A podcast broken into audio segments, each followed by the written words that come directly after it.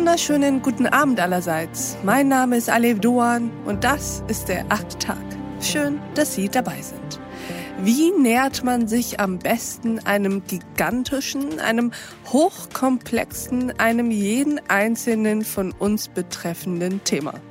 Nämlich Deutschland.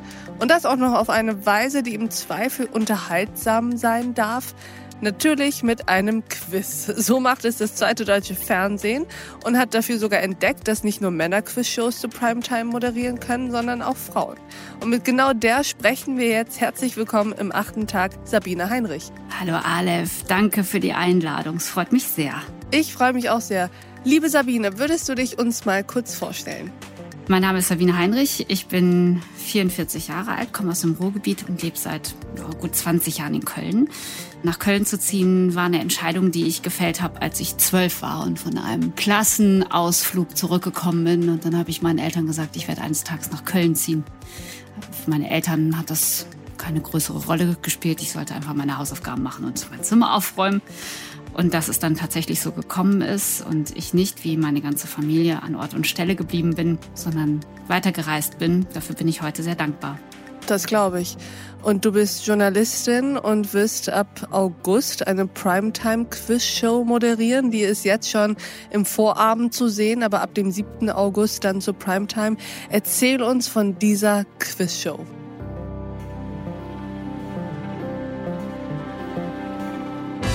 Je mehr man weiß, desto klarer wird die Sicht. Das große Deutschland-Quiz. Im Süden, im Osten, im Westen, im Norden oder einfach mittendrin. Ich habe wie immer keine Ahnung. Ich finde, du machst es ganz wunderbar. Ja, wir werden ihr Sofa einmal quer durch die Republik fahren. Das große Deutschland-Quiz im ZDF. Eine weitere Quizshow. Höre ich ganz oft. Brauchen wir noch eine Quizshow? Und dann sage ich immer, ja, meine. Unsere Quizshow. Das große Deutschland-Quiz. Denn wir gucken uns unser Land nochmal genauer an. Denn das ist eine Erfahrung, die ich gemacht habe, die äh, einige Menschen in meinem Umfeld gemacht haben in den letzten anderthalb Jahren, als es von heute auf morgen plötzlich hieß, äh, Flüge storniert, wir können nicht mehr irgendwie groß weit wegreisen. Und mhm. dann war ja der erste Schock so im, im März und äh, ja, okay. Und ach, bis zum Sommer hat sich das wieder erledigt. Und plötzlich fing mein Freundeskreis an zu wandern. Wahnsinn. Und ich stellte fest, ach Quatsch, guck mal hier, da hinten die vier Bäume. Das ist der Anfang von einem Park, den ich überhaupt nicht kenne. Und das war interessant, auf jeden Fall, dass äh, ich hier meine Region nochmal neu entdeckt habe. Und während ich immer gedacht habe, so, ach, ich bin Kind des Ruhrgebiets, ich kenne die Zeche Zollverein, ich kenne die Halden und äh, die Haldenkunst, ich weiß doch alles, musste ich feststellen, nee, ich weiß eben nicht alles. Und jetzt kommt das Deutschland-Quiz. Wir gucken uns unser Land nochmal an was haben wir hier eigentlich und welche Schätze können wir noch mal heben und äh, wer sind die Menschen, die hier leben? Welche Geschichten haben sie? Welche Geheimnisse gibt es? Und das Ganze verpackt eben in einem Quiz. Eine Tour, so wie sie sein soll. Spannend, inspirierend und extrem unterhaltsam. Wir starten unsere Quizreise.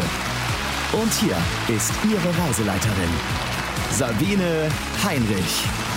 Guten Abend zusammen. Ich bin die Reiseleiterin. Also bei Fragen gerne an mich. Hier lang bitte. Guten Abend zusammen. Das große Deutschlandquiz im ZDF.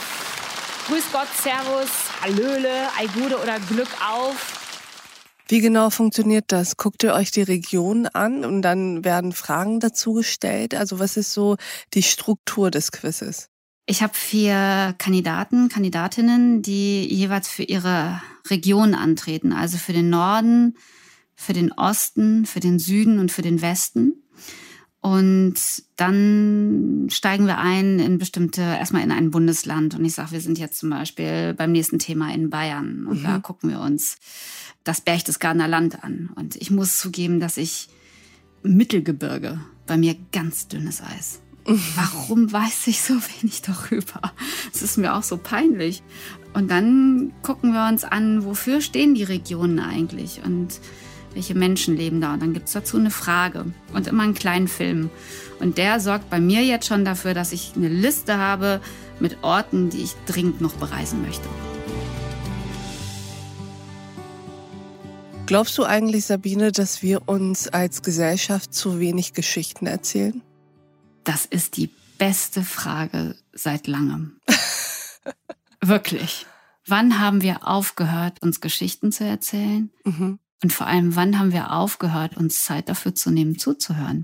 Und nicht sofort im Kopf parallel zu überlegen, was antworte ich darauf? Genau. Ja, ich bin bei dir. Mhm. Und ist das auch so ein bisschen der Versuch, das als Show, diese Lücke sozusagen wieder zu füllen? Das Herz zu füllen, so kitschig es klingt, ne? Dass du mhm. plötzlich siehst, irgendwie, wo sind wir? Wir haben zum Beispiel in der Show, die am 7.8. kommt, an dem Samstagabend, mhm. lernen wir eine Frau kennen, die ist Krankenschwester. Die nimmt das ganze Jahr, das ist ein, müssen wir jetzt nicht weiter drüber reden, weil es einfach schon bekannt sein sollte, mhm. anstrengender Job, mhm. Wechselschichten, mhm. viel Arbeit, mental anstrengend, körperlich mhm. anstrengend. Die verzichtet auf ihren Urlaub, also die sammelt den, um dann im Sommer drei Monate als Sennerin auf einer Alm zu arbeiten. Wahnsinn. Und die steigt aus, ne? Die steigt also wirklich aus. Und die mhm. lebt dann da alleine, einsam, ohne äh, alle elektrischen und äh, sanitären Annehmlichkeiten, die wir so kennen, mit den Tieren. Die steht morgens um 5 Uhr auf oder um 4 Uhr, kümmert sich um die Tiere macht Käse, bewirtet hin und wieder mal Wanderer und Wanderinnen, die vorbeikommen. Und als ich die gesehen habe und als sie uns von ihrem Leben auf dieser Alm erzählt hat, in dieser Show, habe ich plötzlich bei mir eine große Sehnsucht gespürt, mhm. auch so auszusteigen. Und obwohl mhm. sie da oben nichts erlebt, hat sie doch eine ganze Menge zu erzählen. Und deswegen, Aleph, hast du total recht. Wir erzählen uns zu wenig Geschichten. Und das ist für mich, ist diese Frau und dieses Erlebnis ist eine Horizonterweiterung. Das glaube ich sofort. Die Kultur des Geschichtenerzählens hat sich ja nicht umsonst seit Jahrtausenden in unserer Menschheit einfach immer durchgezogen. Und es ist doch so, dass wir mit jeder Geschichte, die wir von anderen hören, ein Stückchen dieses Leben ja auch mitleben, von dem wir da gerade hören. Ein Stückchen auch auf die Alm gehen. Ein Stückchen auch auswandern oder zumindest plötzlich entdecken, dass wir diese Sehnsucht haben, womit wir ja gar nicht so richtig konfrontiert worden wären, wenn wir dieses Gespräch nicht gehabt hätten. Das ist eine Inspiration auf jeden Fall. Ich muss ja jetzt auch nicht direkt drei Monate auf eine Alm gehen, aber sie hat mir in kurzer Zeit und auch in diesem Kosmos einer Show, das dürfen wir nicht vergessen, ne? es mm. ist eine Show, aber trotzdem hat sie mir in diesem Kosmos den kurzen Moment verschafft, dass ich selbst das hinterfrage, was mache ich hier eigentlich und hat mir eben diese Horizonterweiterung geboten mit ihrer Geschichte. Das glaube ich.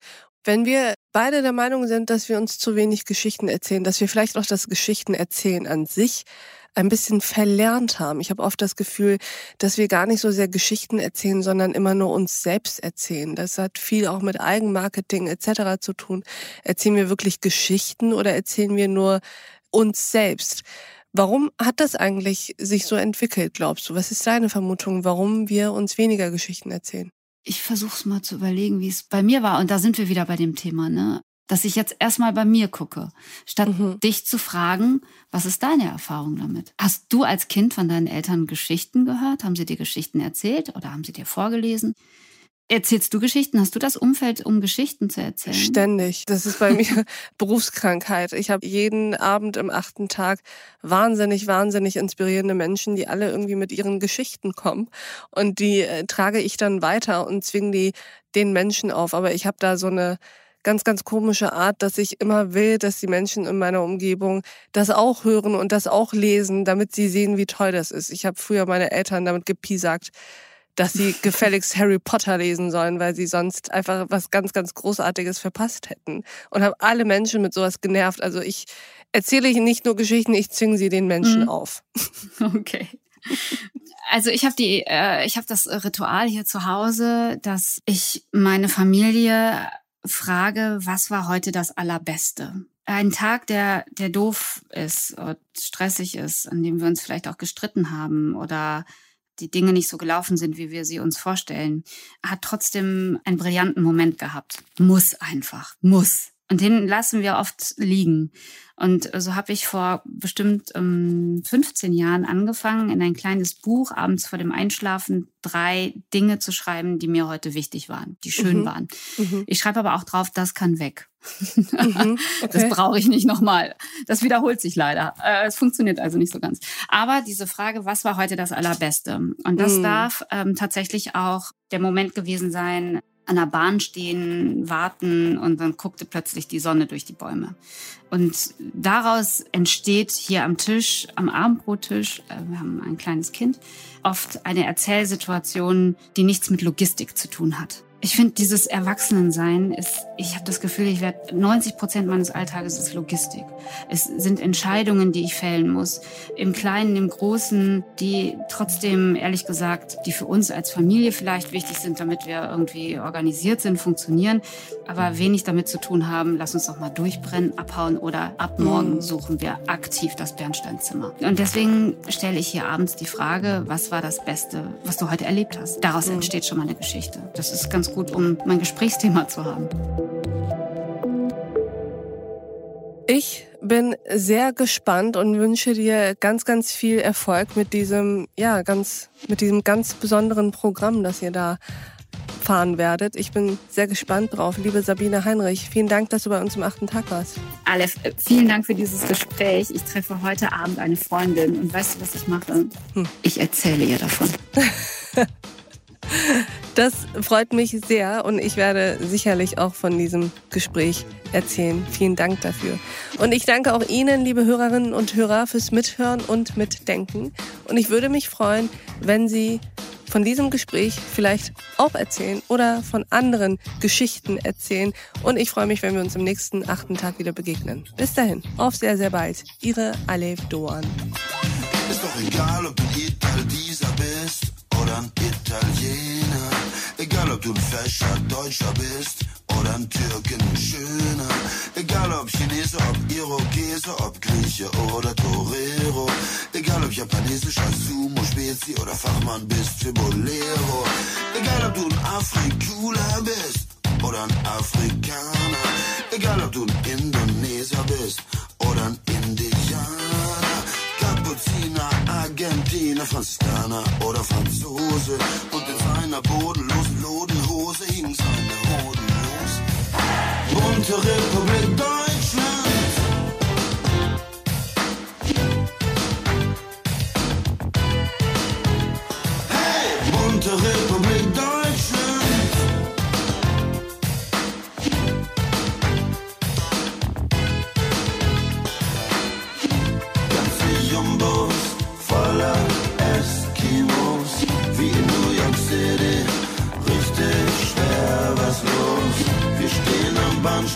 Begrüßen jeden Zug. Denn graue deutsche Mäuse, die haben wir schon genug. Bunte Republik Deutschland.